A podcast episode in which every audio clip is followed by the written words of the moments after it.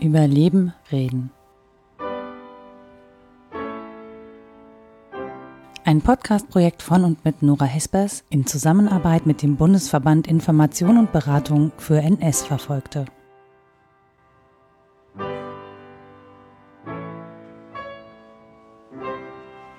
Wie heißen Sie und über wen möchten Sie erzählen? Okay, mein Name ist Jörg Watzinger. Ich möchte über meinen Vater erzählen. Mein Vater wurde 1913 geboren, äh, hat 1933 in Berlin Jura studiert, äh, war dem Nationalsozialismus gegenüber sehr kritisch eingestellt, äh, wurde deswegen dann auch verfolgt, äh, weil er in der Schweiz äh, Vorträge gehalten hat 1938 vor Exil-SAP-Lern von der Sozialistischen Arbeiterpartei.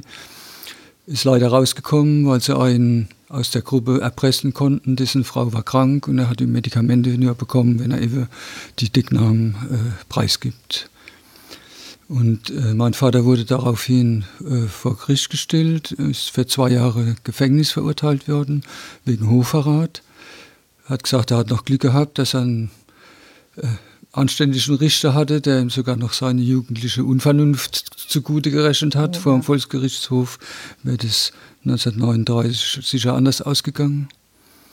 Und nach zwei Jahren Gefängnis ist er dann äh, von der SS äh, ins KZ Dachau verschleppt worden, wo er da drei Jahre verbracht hat.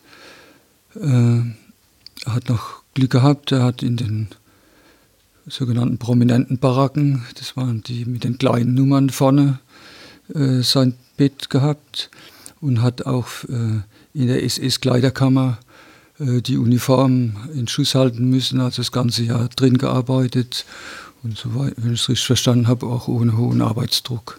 Mhm.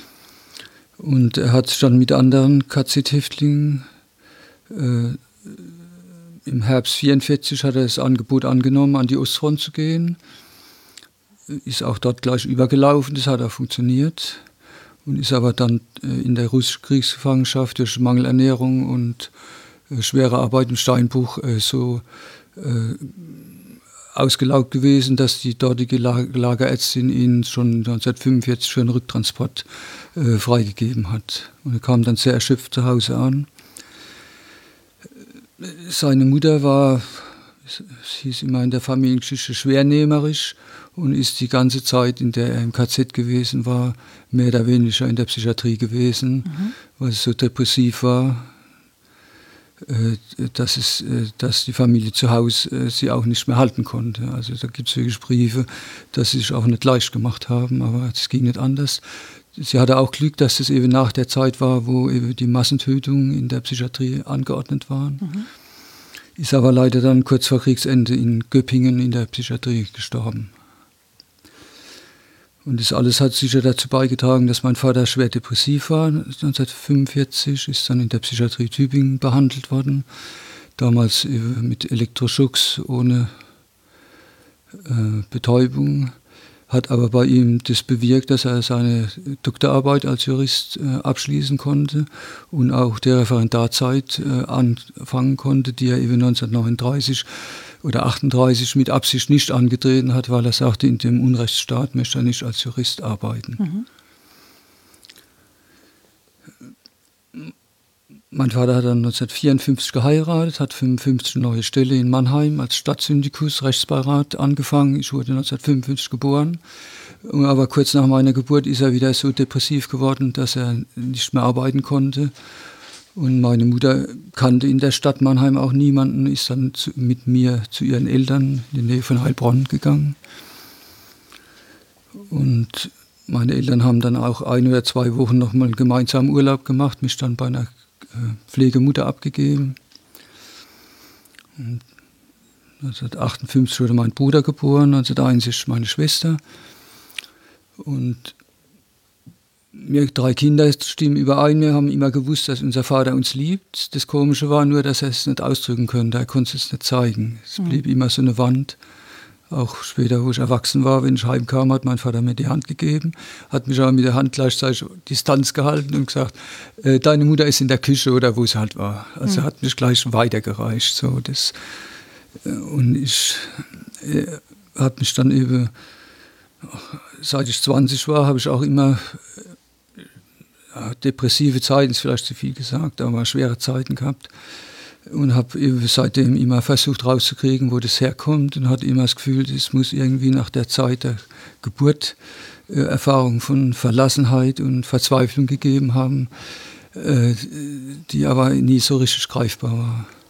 Wie bist du denn auf die Geschichte gestoßen von deinem Vater? Also wann hat das angefangen, äh, dass, dass es da eine Auseinandersetzung gab? Äh, das war eher zufällig. Mein Vater wurde von jemandem in Mannheim äh, äh, als ehemaliger SS-Mann in der Stadtverwaltung äh, denunziert. Mhm. Was natürlich mit den Fakten insofern übereinstimmte, dass die SS-Division Dirlewanger, zu der er dann aus KZ zugeordnet war, äh, war in SS-Klamotten. Mhm. Ja. Aber inhaltlich hat es natürlich nicht gestimmt. Mhm. Und durch diese gerichtliche Auseinandersetzung, die mein Vater dann geführt hat, habe ich zum ersten Mal erfahren, dass mein Vater im KZ war. Mein Vater hat es zu Hause nicht erzählt und hat auch ungern äh, darüber gesprochen, auf Nachfrage auch keine Details erzählt. Das habe ich mir aus Büchern eigentlich mehr versucht zu erarbeiten, was da los war. Gab es denn Gespräche? Also äh, gab es eine Möglichkeit, überhaupt mit dem Vater darüber zu sprechen? Oder hat er da auch vielleicht ähm, sowas gesagt, wie dass seine Depression vielleicht daherkommt? Oder war das gar nicht so Thema? Äh, mein Vater hat, hat eher so äh, abstrahiert darüber gesprochen. Die Sätze waren sicher alle richtig. Das eine war, was ich mich erinnere, es gab andere, denen viel, ging es viel schlechter im KZ als ihm. Mhm. Damit hat er die rassisch Verfolgten gemeint. Äh, und der Satz ist mir auch in Erinnerung, äh, ich habe erfahren, was es heißt, total rechtlos zu sein. Mhm. Und das, damit hat er eben alles abgedeckt. Es war zwar intellektuell gesehen richtig, äh, aber ich glaube, dass er da auch ein Schutzschild äh, gezogen hat und äh, die KZ-Erfahrung, der Verfolgungserfahrung dann hinter sich lassen wollte. Mhm. Ähm, wann, wann hat das angefangen, äh, dass es so ein Gefühl gab, das ist total wichtig für mich, eigentlich mit ihm darüber zu reden oder ich muss das unbedingt in Erfahrung bringen, was da passiert ist, weil es auch mich betrifft? Also es gab in den 80er Jahren auch durch diesen Holocaust-Film hat mein Vater für den Südwestrundfunk mal ein Interview gegeben, mhm. in dem die KZ-Zeit auch äh, ein Abschnitt war. Da habe ich also mehr über das Interview erfahren, als ich zu Hause von ihm gehört hatte. Mhm. Und eigentlich intensiver beschäftigt habe ich mich erst nach seinem Tod 2006. Und meine Geschwister und ich waren unabhängig voneinander in der KZ-Gedenkstätte Dachau, weil wir alle irgendwie äh, rauskriegen wollten, was war da eigentlich los. Und ich habe dann auch den äh, Dachauer Psychologen äh, Miller Hohagen aufgesucht, hatte ein Gespräch mit ihm. Und äh, danach habe ich auch angefangen, eben mehr zu lesen über was gibt an Literatur über KZ. Und das hat sich über ausgeweitet, über die ganze NS-Politik. Äh, zuletzt über auch die Bücher von der Sabine Bode mhm. äh, über Nachkriegsenkelkinder und Nachkriegsgeneration. Und äh, ja, der letzte Schritt war jetzt eben auch äh, Kontakt zu suchen mit anderen Betroffenen, mit anderen Nachkommen. Das ist auch ein Grund, warum ich heute hier bin.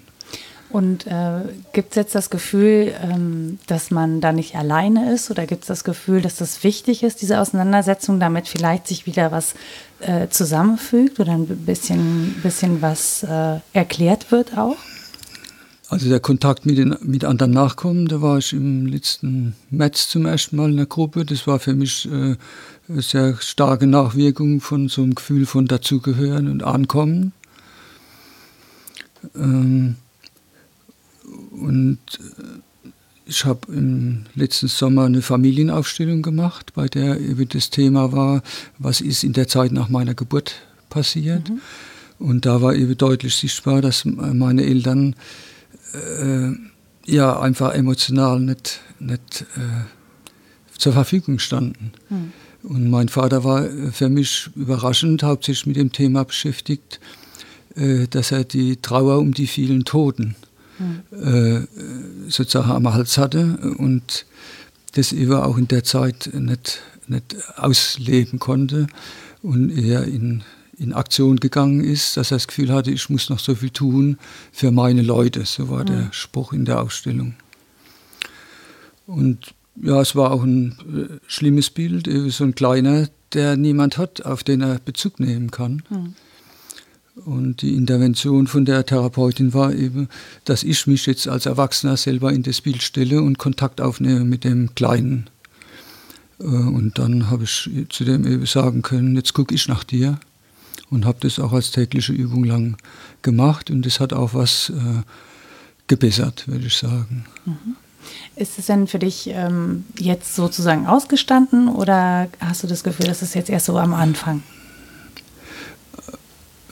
Also ich glaube nicht, äh, dass es da in dem Sinn Heilung gibt, wenn so äh, Verluste äh, passiert sind, aber Besserung zumindest.